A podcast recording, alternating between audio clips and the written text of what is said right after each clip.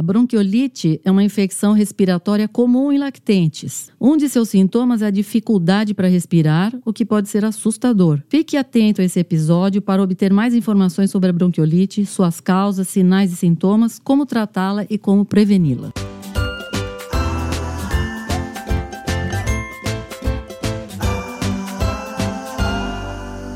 Olá, papais e mamães! Estamos iniciando mais um episódio que vai ajudar vocês nas dúvidas com seus bebês, crianças e adolescentes. Eu sou Gustavo Pass. Eu sou Carolina Vince. Eu sou Ivani Mancini. E, e esse é o Pediatra Cast. Meu nome é Gustavo Pass, eu sou pai do João, pai do Davi.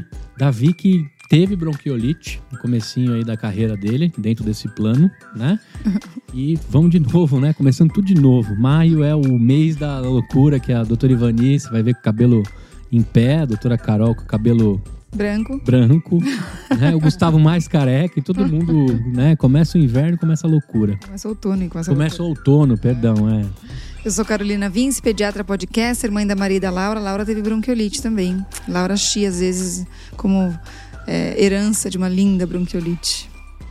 Eu sou Ivani Mancini, eu sou mãe do Fernando, eu sou pediatra, podcaster. É, e como todos os pais e mães, é, o outono nunca mais tem glamour depois que você tem um filho. Né? É a época do ano mais horrível que existe. E nós estamos falando é, sobre a bronquiolite numa semana em que o noticiário já mostra uhum. que é, nós estamos com assim é, praticamente lotação total nos hospitais, com crianças internadas com síndromes de é, respiratórias, né? E muitas dessas são devidas a esse vírus incisional que nós vamos falar já já. Uhum. Tá certo? Isso. Bronquiolite é uma das causas principais de internação em criança pequena, uhum. né? E, e é interessante, né, Gustavo? Porque o seu filho maior, que é o João, ele teve também uma bronquiolite. Teve, John, John Peter. Só que ele teve uma bronquiolite depois de velho, coitado, né? Não é velho, mas ele tinha quatro anos de idade quando ele chiou e teve bronquiolite. Uma coisa fora do padrão. Porém, isso aconteceu por quê? Porque ele ficou em casa durante a pandemia, no período em que ele teria tido contato com, essa, com esse vírus, ele não teve. Foi um contato tardio. Exa lá, né? E isso tem acontecido bastante é, hoje em dia, nesses anos, talvez do ano passado para cá, a gente tem visto. E o que, que a gente tem percebido? Que não existe mais sazonalidade para esse tipo de problema. Antigamente, a gente sabia, bronquiolite é no outono, tá? Outono e inverno. Hoje, a gente não tem mais esse padrão. A gente tem bronquiolite, por exemplo, no segundo semestre. Tivemos, o ano passado, inclusive, um pico de bronquiolite lá por setembro, coisa que a gente normalmente não via. É.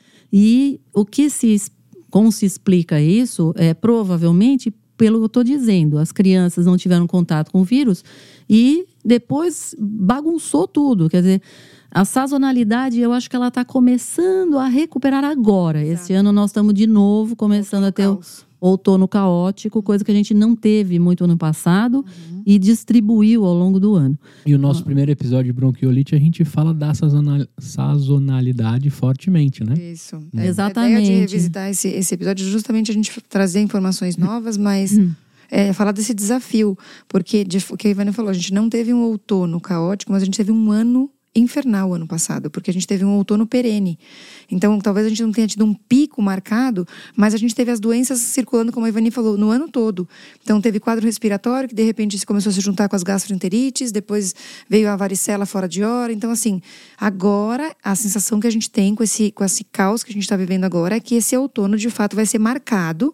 E o que a gente espera é que a gente tenha uma baixa pós-outono. Então, e outra coisa que eu percebo, que assim, as pessoas têm muito medo da bronquiolite, né? Quando você fala em bronquiolite no consultório para os pais, tem muito medo. Mas eu não sei se todos os pais têm a condição de entender o que é bronquiolite e como que devem perceber que é uma bronquiolite. Isso. Então, esse episódio, ele tem esse intuito de é, é, que os pais, o que, que eles devem saber sobre a bronquiolite para ficar atentos, tá? Uhum. E também porque a gente tem uma luz no fim do túnel, que são as vacinas chegando, tá? A gente vai falar um pouquinho no final sobre isso e quando a gente realmente tiver as vacinas, a gente vai fazer um episódio sobre elas, tá bom? Vai ser uma vacina para bronquiolite? Vai.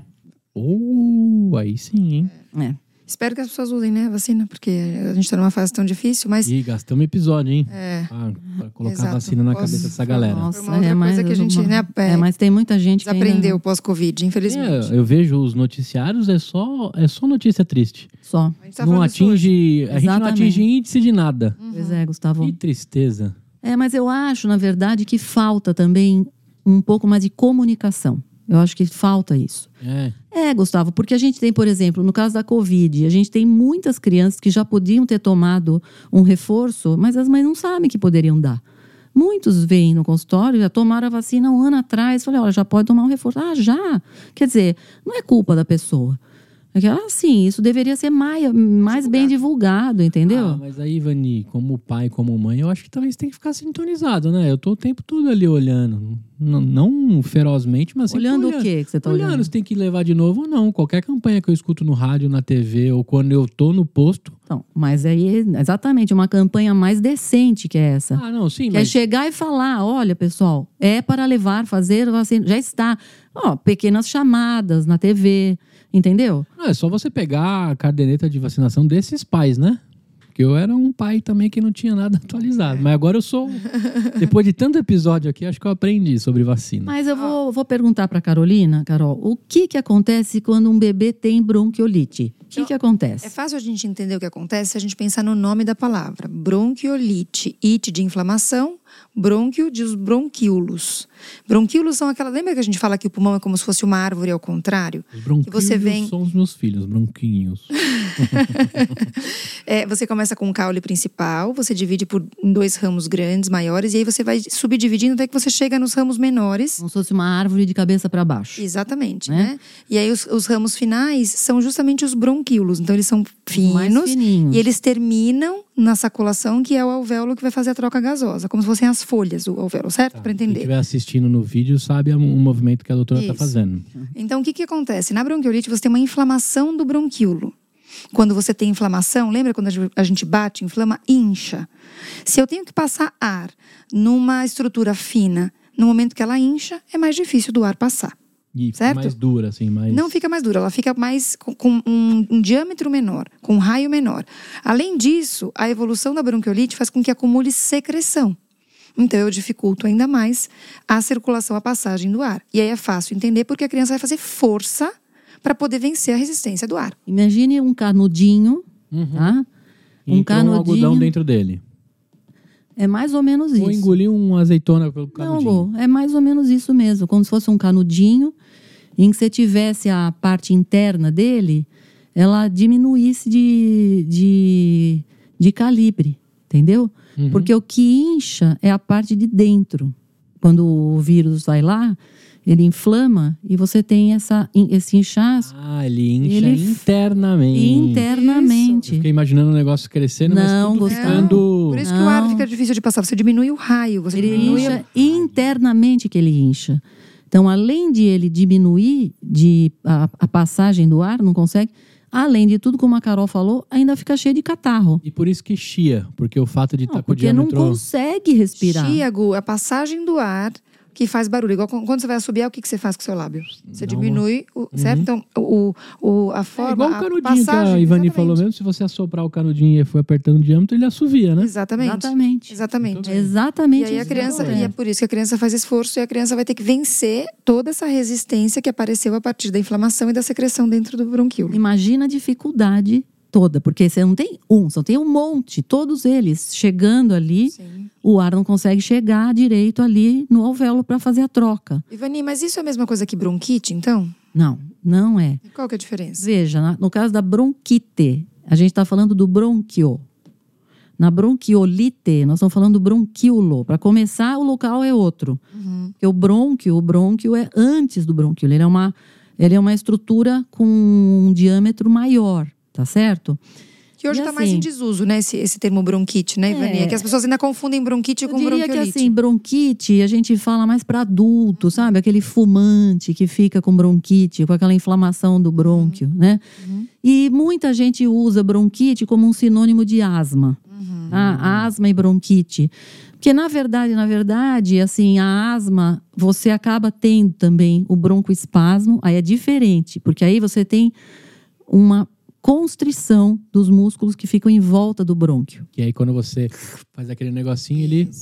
Você e você fecha ele, ele fica isso, quando faz o broncodilatador, aí dilata, tá certo? Certo. Ou seja, é diferente, quer dizer, nós estamos falando de uma via aérea, o brônquio ela é maior, né? Ele tem, geralmente você tem uma inflamação por outro motivo, tá, pode ter também inflamação por infecção viral, mas em geral é, é outra história, tá? A maioria das vezes é- ela leva quase como um sinônimo da criança asmática, tá? Então, qual é a causa da bronquiolite? Você falou que não é a mesma da bronquite. Qual que é a causa Então, a principal e por que é causa- importante no outono, Ivani? Então, a causa, assim, não é um vírus só que dá bronquiolite. Você tem alguns vírus que podem dar bronquiolite. Porém, o mais frequente é o vírus sincicial respiratório, VSR.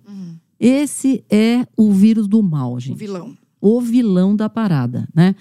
Pode ter, esse é o principal, mas você pode ter bronquiolite também por influenza, você pode ter por parainfluenza, você pode ter por metapneumovírus. Todos esses aparecem também no outono. Mas o que a gente tem mais medo é o vírus sincicial respiratório. Esse é o, é o primeiro da Então, a lista. vacina de influenza diminui um pouco a incidência de bronquiolite, ou não?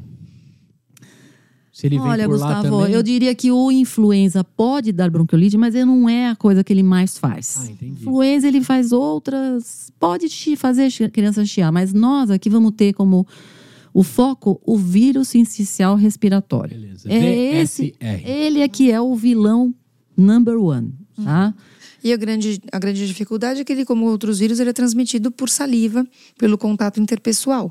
Então, no momento que a gente tem um outono com maior quantidade de vírus, em ambientes mais fechados pelo frio e o ar seco, que, que permite, a, a faci- facilita a circulação do vírus, então a gente tem um prato cheio para circulação e aumento da incidência de vírus sincicial respiratório e automaticamente a gente tem mais casos de bronquiolite na A cidade. gente tem duas faixas etárias em que você tem mais vírus sincicial respiratório, que são os bebês, crianças menores de dois anos de idade, e os adultos, os idosos. Esses também pegam vírus sincicial respiratório e também evoluem mal.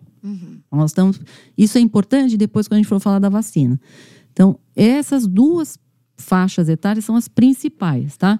E são aqueles que, assim, acabam muitas vezes internados e entubados.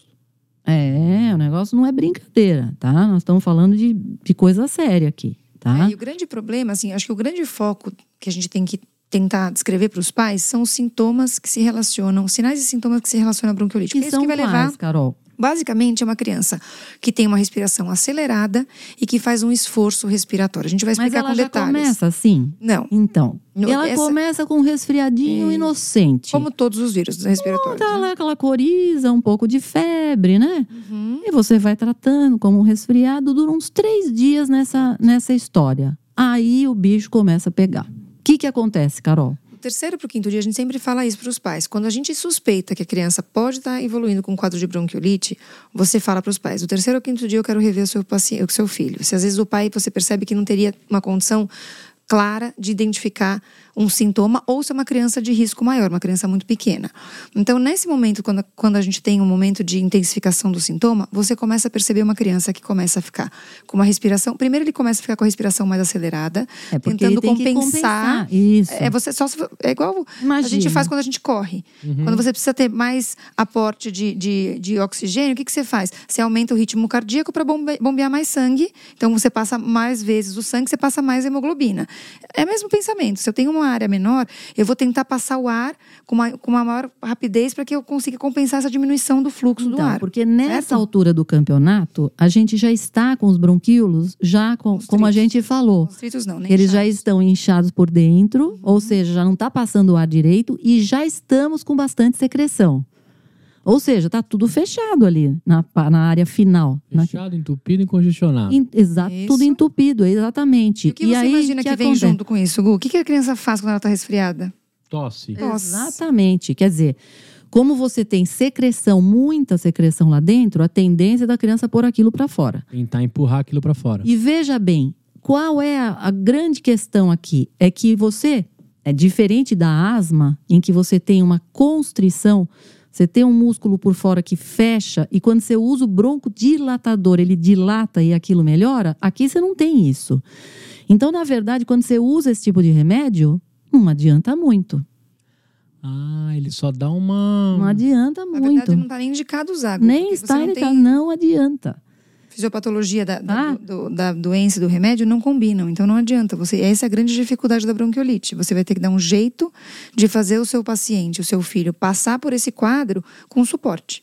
Então, aí ele vai respirando mais rápido, certo? Que a Carol falou. Começa a respirar mais Tossindo. rápido, começa a ter tosse, tosse com catarro, porque tem bastante secreção.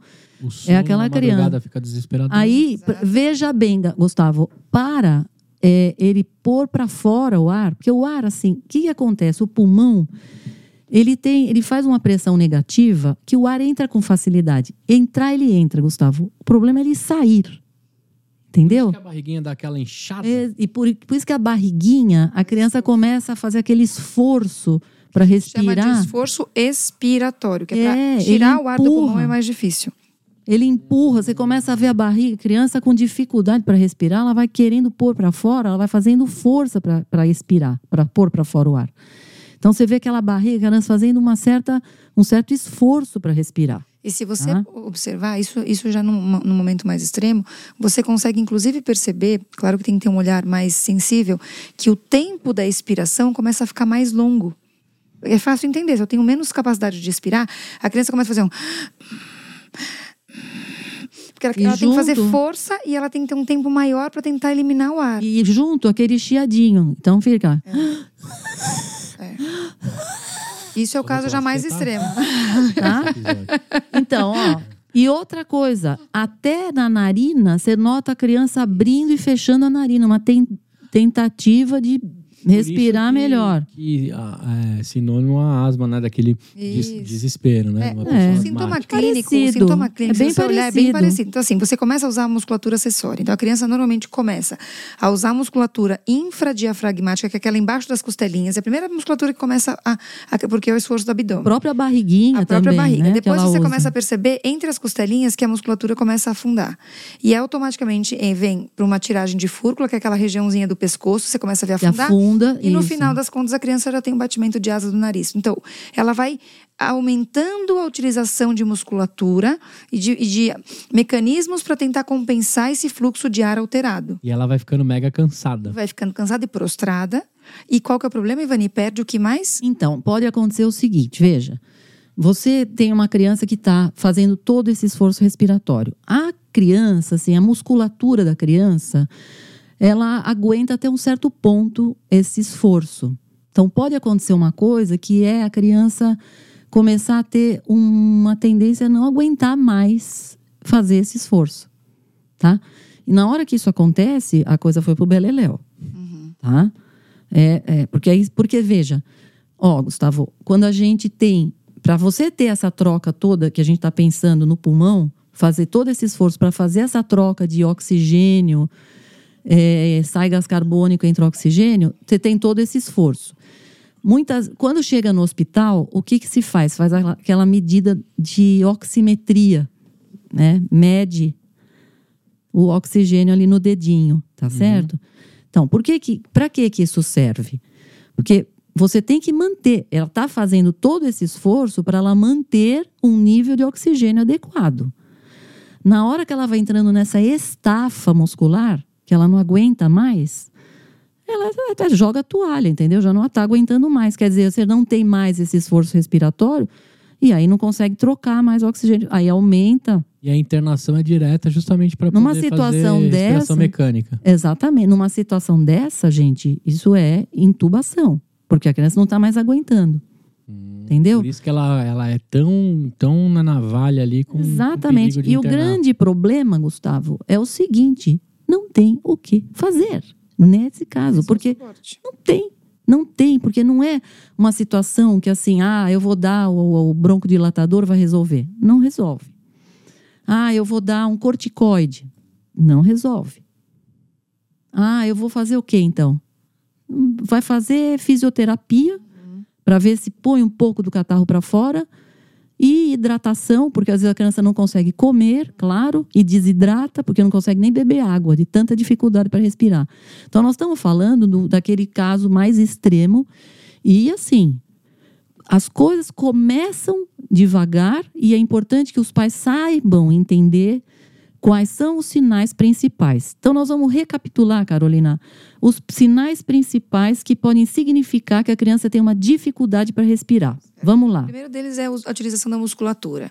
Então, essa coisa da, da narina que pode se alargar, o músculo da caixa torácica que vai se movimentar. Então, você vai ver a criança respirando e a barriga faz um movimento de sobe e desce e começa a afundar a costelinha das crianças, pode afundar o pescoço e o teu batimento da, da asa do nariz, que a gente chama, certo? Segunda coisa, que você pode ouvir barulhos quando a criança está respirando. Às vezes ela está meio gemente. Ah, ah, ah.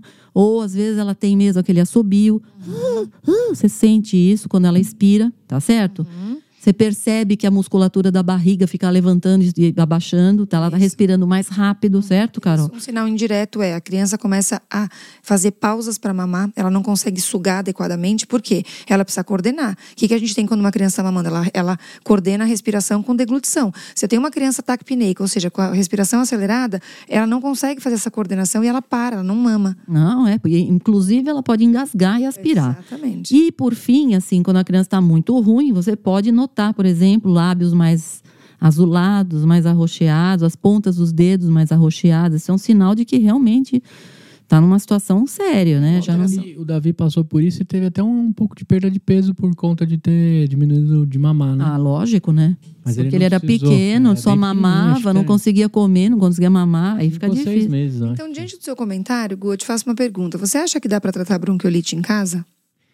Então, a doutora Ivani, a pediatra do meu, do meu filho, deixou em sinal de alerta e a gente fazia comunicação a cada 12 ou 14 horas. Uhum. Mas estava em estado de alerta total a casa. Então é isso a resposta. Dá para tratar bronquiolite em casa Sim. e você vai ter que monitorar a, gravidade e intensidade dos sintomas. Mas certo? é que aí é que está. Mas por que, que a gente conversava? Porque podia piorar, né? Então, e, aí, aí a indicação Essa seria é a direto pro pronto-socorro. Lógico, porque não tem jeito, entendeu? Às vezes a coisa vem muito, muito forte. Mas então... conforme vocês descreviam, eu lembro do Davi fazendo tudo isso. Inclusive, mamar, que é a coisa que ele mais ama na vida ele dava uma parada. Pois é. E aí, consequentemente, ele ficou magrinho, né? Que a Carol até falava, puxa, mas você tá magrinho, né? Ele hum. perdeu um pouquinho de peso nessa, nessa brincadeira aí da bronquiolite. Agora, você sabendo já o que você sabe sobre pediatria, você acha que essa doença pode ser tratada com antibióticos? Com antibióticos?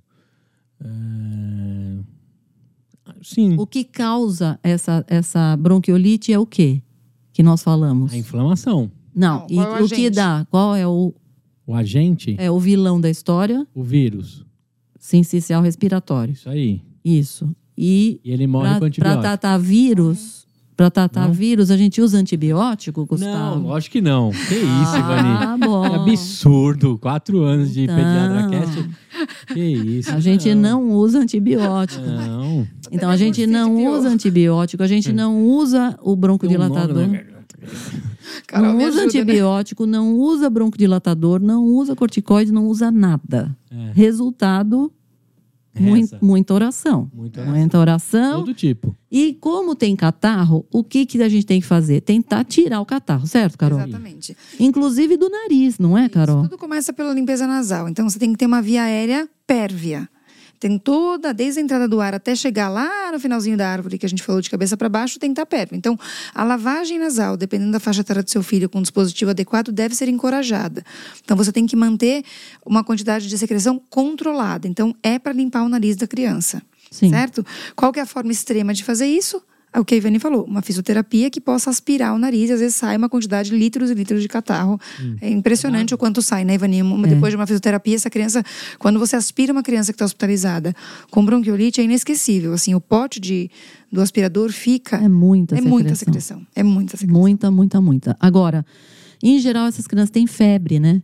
Então a gente tem que dar remédio para baixar a febre também, porque a febre também piora o estado geral, né? Uhum. Então, E o prostadinho que a Carol falou vai ficando assim. É... Cada vez pior. A gente tenta dar líquidos para não desidratar, oferecer aos poucos, devagar, porque a criança tem dificuldade para mamar, como você tinha mesmo dito, tá certo? É... Olha, Carol, uma coisa assim, meio fora do que a gente normalmente lê. Eu, particularmente, eu acabo usando o broncodilatador. Ah, sim. E a gente vê que os hospitais usam. Na verdade, não está errado fazer isso. E eu, eu geralmente digo, olha, não existe uma assim broncoespasmo nessa hora. Mas, gente, se você usar um broncodilatador e ele ajudar um 10%, 20%, é alguma coisa que ajudou. Exato. Tá certo? Então eu uso, assim como o corticoide, eu uso também. Apesar de não estar realmente, quando você vai na literatura, não tem respaldo. Não tem, não tem, aí não tem indicação de usar nada, uhum. nada, uhum. certo?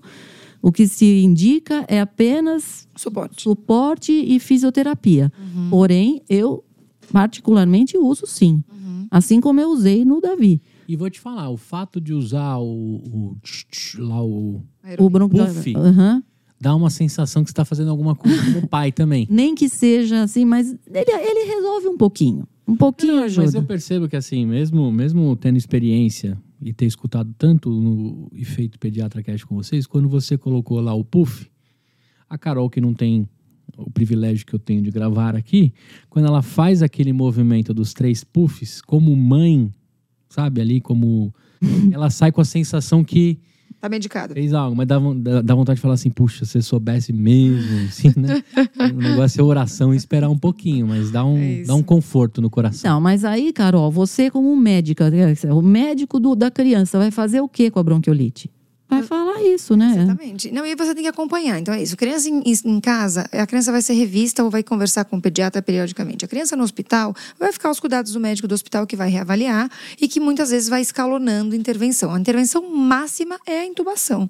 Às vezes, hoje a gente tem dispositivos, né? As, as... Intubação UTI, estamos falando. Né? É, na verdade, a criança com uma bronquiolite que está em risco de intubação já vai ficar na já UTI. vai para UTI direto. direto Mesmo sem tem, intubação. Não tem CTI. É. Porque sabe o que acontece, Gustavo? Ela precisa de bastante cuidado e observação. Tá. A criança na, no quarto não, não necessariamente tem tanto, tanta observação. Então... É, mas eu estou falando isso porque quando fala a palavra UTI Exatamente. Também, é, não, é importante falar até os sobre... cabelos do, do, do, É, porque sempre você pensa, tá gravíssimo, né? Mas tem muitas vezes porque precisa é. de uma observação maior. O grande né? problema, Gu, é que a gente pensa na UTI como uma, uma intervenção já grave, mas o paciente potencialmente grave deve ser monitorado em unidade pois de terapia é. intensiva. Isso Exatamente. que a Ivani falou, ele tem que ser visto o tempo todo. Então, se eu tenho um paciente que tem que ser visto três, quatro vezes ao dia, como Dá, que eu deixo né? no quarto? Não Na dá. hora que apaga a luz do quarto, qual é a, idade da UTI, a ideia da UTI? A UTI tem um monitor que é visto 24 horas por dia por alguém. Alguém fica de olho no monitor, porque se a criança desaturar e o pai está dormindo, o que, que eu faço com essa criança, é, entendeu? É, não, não tem então como. a criança tem que ser monitorada. Você não consegue, tá? por exemplo, num quarto, manter a criança com todos os aparelhos que ela pode ficar de monitoramento, tá certo? Exato, exatamente, tá? Bom,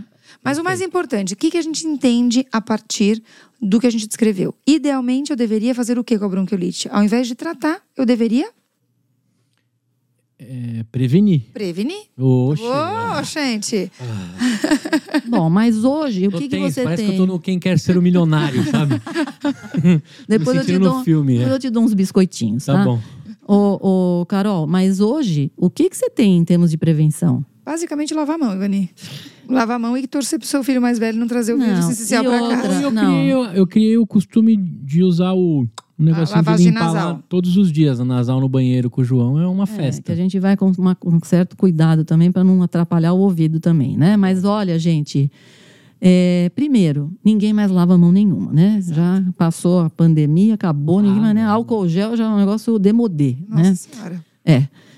Outra coisa, vai lavar a mão na no berçário, na escolinha, Quantas vezes lavam a mão? Quando pega numa criança, passa para outra. Gente, quando você tem uma bronquiolite no berçário, já era, né, gente? Em geral, ninguém escapa. Ah, Gustavo, raramente. Porque é. pensa, imagina, uma criança tossindo lá no meio das Já era, gente. Vira VSRF de.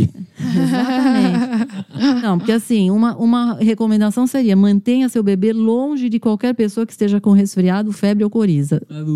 Põe na bolha, né, gente? Porque... Então, então, aqui hoje, a gente já tem, é, já em fase 3, na verdade, já temos uma vacina já liberada, tá? Certo. Mas esta vacina é uma vacina que está sendo liberada para os adultos, tá? Para os idosos, tá?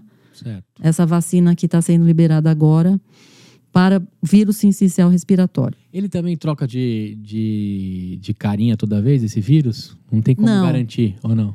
Não, mas assim, é da gripe. foi muito difícil. Foram praticamente 60 anos para se chegar nela. Tá brincando. tá? É. E a gente conseguiu agora, e essa vacina deve ser lançada ainda, provavelmente até o meio desse ano, segundo semestre, a gente deve ter uma vacina que é aquela mesma vacina de RNA, que todo mundo falou mal e achou que ia virar jacaré. Então vamos virar jacaré de novo, tá? Aí. Por quê? Porque Ela... Lagartixa, que é mais legal. é Mais rápido. lagartixinha, porque vai ser para as crianças, né? E assim, essa vacina que será liberada, ela é uma vacina que vai ser indicada para o seguinte: ela vai ser indicada para as gestantes no último trimestre, no final, tipo o último mês de Seis gestação. nove. Porque assim, o que, que acontece quando você vacina bebê- um bebezinho muito pequeno? Ele não consegue desenvolver muito anticorpo, porque ele tem um sistema imunológico ainda muito imaturo. Então não consegue fazer um pico, um nível de anticorpo bom para proteger ele ali até, tá? até o final do, do ano. Então, assim, ela vai ser dada para a gestante justamente porque ela passa anticorpos para o feto e quando a criança nasce, ela vai manter com esses anticorpos nos primeiros meses. Então a gente pode ter uma redução forte aí das filas Outra- e bagunça. Outra eh, indicação vai ser provavelmente para as crianças até um ano de vida. É para essa faixa etária que será dada. E para os idosos. Então, a vacina, provavelmente que será lançada no segundo semestre, que é que a gente está esperando, ela é essa. A que foi lançada já, a que nós temos hoje, é para idosos. Agora, eu que não tô nem na turma dos idosos, nem das crianças, Não, com você meus vai 35 ficar. anos, Não, mas eu posso Mas ter acontece. bronquiolite. Não, muito difícil. Na Muito criança difícil. maior, no adulto, você pode pegar esse vírus, mas em geral passa como um resfriado, Gustavo. bom. Tá? Essas duas faixas etárias. tanto de vacina que eu queria até essa. É, mas essa daí vai ficar para essas duas faixas etárias. E o Sistema entendeu? Único de Saúde vai dar. Ah, bom, aí você- calma, Gustavo. Nós não temos nem a vacina ainda, gente. Ah, tá. Pô, É. tô perguntando como pai, né? Eu não pô? sei, não, porque. Não sei, não. Porque essa vacina, não acho que vai ser como Covid, que vai ser uma vacina distribuída. Não, vai ser uma vacina particular, provavelmente. Sei Agora. se perguntar pro Paulo que tá agora num, no hospital público, num posto, e perguntar pra ele quantas pessoas Nesse momento ele está no consultório, mas Mas no assim, consultório, mas quando ele tá lá no hospital, Ah. né? Fazendo parte do juramento dele com toda a excelência do Paulo, ah, como um médico aí, né? não, ele vai provavelmente receitar sim para as gestantes no último trimestre. Agora, Gustavo, nós não sabemos. Geralmente essas vacinas não, são, não vão ser baratas. Vacina de, de RNA mensageiro é caro, é uma tecnologia cara. Não sei quanto vai ser. Entendi. E também não sei o quanto que os governos terão interesse em comprar e fazer. Mas isso é uma outra história, uma outra história que a gente virá trazer. A única coisa que eu queria era deixar esse recado, que a gente tem uma luz no fim do túnel, tá? E quanto E tempo isso deve acha que- diminuir. Que, leva pra sair? Deve estar na fase final. A gente deve ter provavelmente já no segundo semestre agora, Ah, é? provavelmente já deve estar lançando, porque a primeira já foi lançada, tá? A primeira vacina já foi lançada e agora a gente já deve ter a Pfizer, né? Deve lançar a Pfizer, a Moderna também estão fazendo essa No, vacina de RNA. no ca- no calendário de vacina pública ainda não dá pra saber, mas lá da rua Cotoxó, 611, com certeza já vai ser receitado. É isso. Carol, antes da gente encerrar esse episódio, o que você. A gente falou no comecinho sobre não existe mais glamour depois que você tem filhos. Você lembra que a Ivani falou isso? Aham, no outono. É, no Glamour outono. existe, né? Não, aí o glamour, o glamour vem o fashion. O que, que você achou do modelito Gothical Fashion da Ivani, com todos os itens pretos e um Ah, pouco de prata, gente. assim? Gente, Hein? tá totalmente combinando Tava com demorando, né? Ornando com a sala, né? Tava Toda Gothical, demorando. Gothical Fashion. Tava Mas demorando. melhor do que esse modelito aqui Hum. é a dancinha no TikTok, TikTok, né, você com esse lá. modelito. Arroba PediatraCast. Demorando. Também no Instagram, como é que conversa com a gente? Arroba Arroba. PediatraCast. Isso Também aí. falamos por Todos lá. os detalhes e os, os comunicados e, os- e o que foi usado para montar essa pauta também na descrição do episódio, nas principais plataformas. E manda para um papai e para uma mamãe. Até o próximo domingo, segunda, terça, quarta, quinta, sexta, sábado. Tchau. Tchau. Tchau, tchau. Muito bem.